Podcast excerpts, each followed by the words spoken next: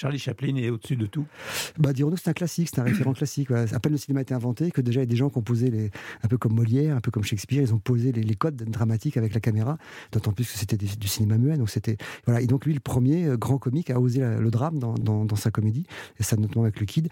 Et donc il a posé en fait les raisons pour lesquelles les gens cherchent à vivre, et il les a racontées euh, avec, avec un génie inégalable. Quand vous écrivez, quand vous réalisez, vous les avez toujours en tête?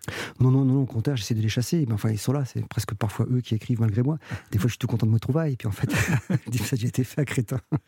non, non, non, j'essaye d'écrire. C'est un chemin chez moi qui est très laborieux.